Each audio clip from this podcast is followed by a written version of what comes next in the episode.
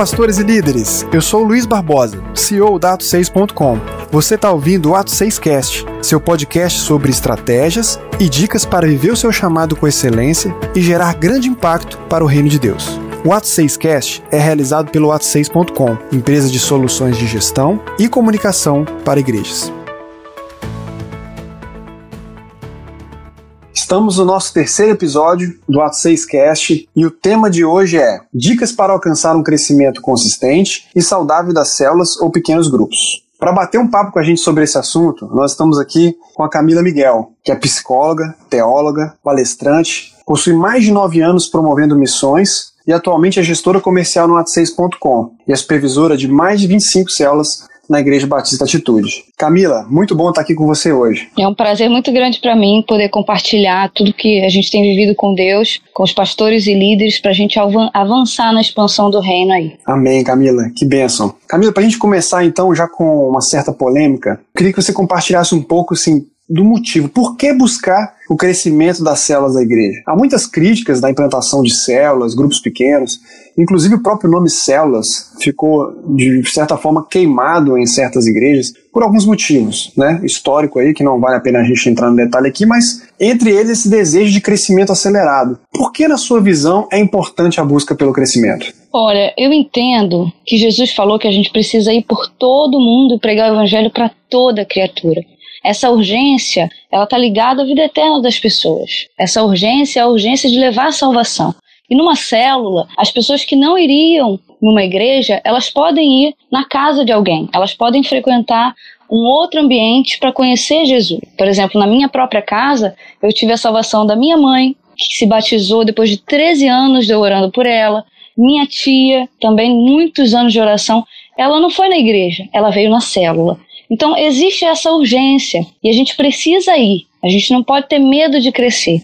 Pedro, quando ele pregou lá em Atos, 3 mil pessoas se converteram. Foi um crescimento muito rápido. Eles se juntaram a Pedro, foram batizados, e a Bíblia diz que a cada dia ia se acrescentando o número de salvos. Então a gente tem que ter medo de crescer esse número. Só que Jesus disse que nos enviaria para que a gente desse fruto e fruto que permanecesse. Então, o grande segredo não é ter medo de crescer, a gente tem que crescer acelerado sim, porque as pessoas precisam conhecer Jesus, mas esses frutos precisam permanecer, precisam ser cuidados. Eu acredito que um fruto que permanece, o segredo desse fruto é a árvore. É a árvore que sempre busca da fonte certa, que é a palavra de Deus. Amém. Que bacana, né, Camila? Quer dizer, é importante a gente buscar o crescimento porque está diretamente ligado ao cumprimento da grande comissão que Jesus nos deu, né? É, isso está no outro, né? O foco é a outra pessoa e não, e não um crescimento por nós mesmos para que a gente tenha números a dizer, mas para que realmente a gente tenha vidas, né? Exatamente, é crescer pelos motivos certos, né? Exatamente, muito legal, muito bom você ter colocado dessa forma. É, Camila, é possível alcançar um grande crescimento nas células sem perder qualidade? Não tenho dúvida de que é possível se três fatores foram, forem levados em consideração. Primeiro, o supervisor, aquele que vai cuidar dos líderes de célula, aquele que vai acompanhar, ele precisa ter um coração pastoral. O que é esse coração pastoral? Ezequiel 34 fala um pouquinho sobre o coração que Deus espera de um pastor, que é aquele que fortalece a fraca, que cura a ferida, que traz de volta aqueles que foram desviados e que vão atrás do que se perderam. O supervisor precisa ter esse coração e cumprir essa função. Segundo, o líder de célula, ele precisa entender que ele está ali cumprindo a grande comissão, que é ir fazer discípulos, batizar e ensinar tudo que Jesus nos ordenou. E criar uma família de verdade, porque o corpo de Cristo é uma família de verdade. O líder de célula precisa entender que célula não é uma reunião semanal. E terceiro, discipulado cada pessoa da célula precisa ser cuidada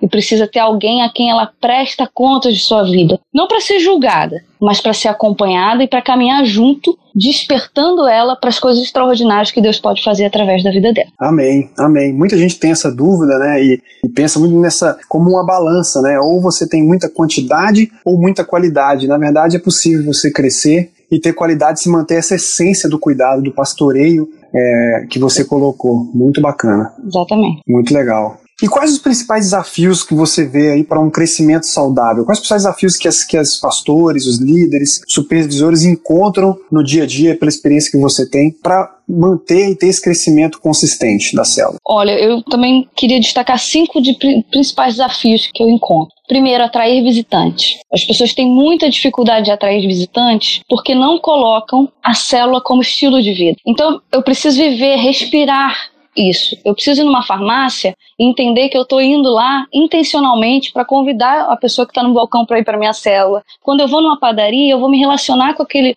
com aquela pessoa do caixa para que ela vá numa célula. E todas as áreas da minha vida, no trabalho, eu estou sempre me relacionando intencionalmente para que essas pessoas possam conhecer Jesus na minha célula. Então, atrair visitante é ter a célula como estilo de vida. Porque muitas pessoas falam: como que eu vou levar visitante para a célula? A partir do momento que você entender que você está em missão nessa terra e que a célula é o cumprimento da grande comissão, você vai intencionalmente se relacionar para atrair pessoas para sua célula. Segundo, estabelecer alvos. As pessoas têm medo de estabelecer alvos porque falam: "Ah, mas a gente vai, como é que a gente vai lidar com o espiritual e com metas?" Não são metas, são direções que eu quero alcançar. Não tenha medo de estabelecer alvo, porque os alvos eles nos impulsionam. Às vezes eu nem acredito que eu posso chegar a determinado lugar, que eu posso levar pessoas para batizar, mas a partir do momento que eu coloco, não, eu vou levar esse semestre, eu vou levar alguém para o batismo, eu começo a trabalhar intencionalmente, eu começo a trabalhar é, orando com essa pessoa, buscando para que isso realmente aconteça. Sem um alvo determinado, eu não sei nem onde que eu quero chegar. Então não tenha medo de traçar alvos pela fé para sua célula, para que você possa ir mais além. E último ponto, achar que todos podem se tornar líderes. Um grande problema, um desafio aí para o crescimento de uma célula é olhar para os membros da célula e falar: ih, aqui não tem ninguém bom para ser líder que eu possa multiplicar. Aposte nos improváveis. Não espere pessoas prontas. Olha para aquele que você não acredita, invista nele. Desenvolva, gere aquele ministério. Quando você começa a olhar para todos os membros, treinando eles para serem grandes líderes, muitos milagres vão acontecer dentro da sua célula e muitos ministérios que você nem imaginava vão começar a frutificar. Que legal. Então, na sua visão, todos podem liderar. Sim, todos podem liderar contanto que tenham um coração ensinável. Eu acredito que todo aquele que não serve para aprender não serve para liderar. Então, se eu, não, se eu acho que eu já sei de tudo, se eu acho que não tem nada que eu possa aprender, eu não estou apto para ser um líder. Por pré-requisito para ser um líder é estar disposto a sempre a aprender cada vez mais. Então, todos que estão dispostos a aprender, eles podem se tornar grandes líderes. Não necessariamente líderes de uma multidão, e isso é bom que fique claro. Às vezes a pessoa pode ser um grande líder de cinco pessoas. Glória a Deus! Esse é o ministério que Deus está confiando a, a essa pessoa. Mas às vezes podem sair líderes de multidão, sim, de dentro da sua célula.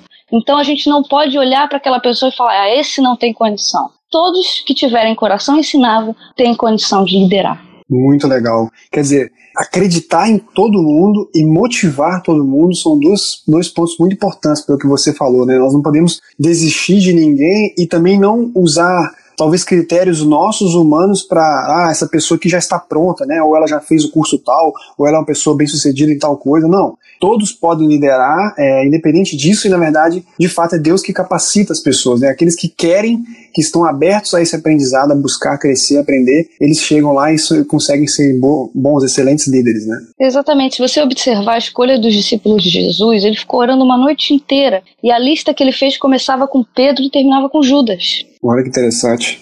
Então, a gente tem que ter medo de, de quem as pessoas são. A gente tem que confiar no plano de Deus para essas pessoas. Que o Senhor vai fazer a obra. Muito legal, Camila. E quais dicas que você daria para o pastor, né, para o líder, para suas células não estagnarem? Invista em relacionamento. Vida com Deus, vida na igreja, crescimento é relacionamento.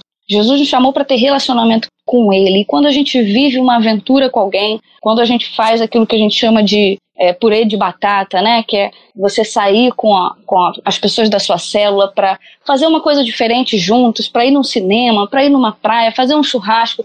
Quando você tem, tem algum momento diferente com aquela pessoa, você está construindo uma história com ela. Que vocês vão virar para trás um dia, vão olhar um para o outro vão falar: lembra daquele dia que a gente viveu isso, isso, isso? Então, quando você constrói uma história com alguém, investe em relacionamento, essas células não tem como não frutificar. Outra coisa muito importante: ore constantemente. muito mais do que estratégia. O segredo do crescimento de célula, de multiplicação, é oração. E isso eu aprendi é, com todos os crescimentos da minha célula em dois anos.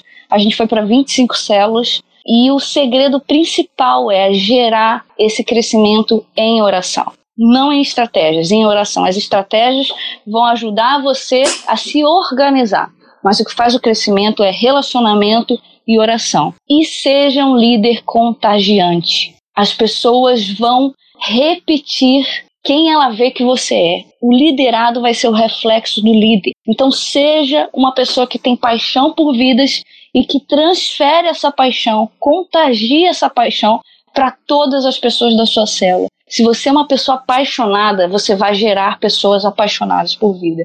E isso vai causar uma grande explosão na sua célula explosão de amor, de cuidado e também de pessoas que vão querer é, receber esse amor esse cuidado dentro da sua célula. Poxa, que dicas bacanas. Muito bom a gente terminar né, com essas três grandes dicas, né? Investir em relacionamento, né? No final das contas é estar ali com as pessoas, ter prazer, estar ali junto, é fundamental oração, vida de oração e ser contagiante. Muito bom, Camila.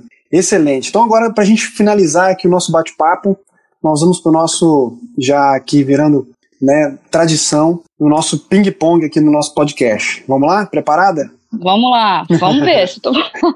então vamos. O que você está lendo? Eu estou lendo o livro Por que Tarda o Pleno Avivamento de Heaven Hill. Um livro bem impactante. Poxa, muito forte. Que legal. Quem te influenciou, Camila? Quem me influenciou na minha caminhada com Deus foi o pastor José Laurindo, filho, que foi o meu primeiro pastor, aquele que me ensinou tudo é, quando eu me converti.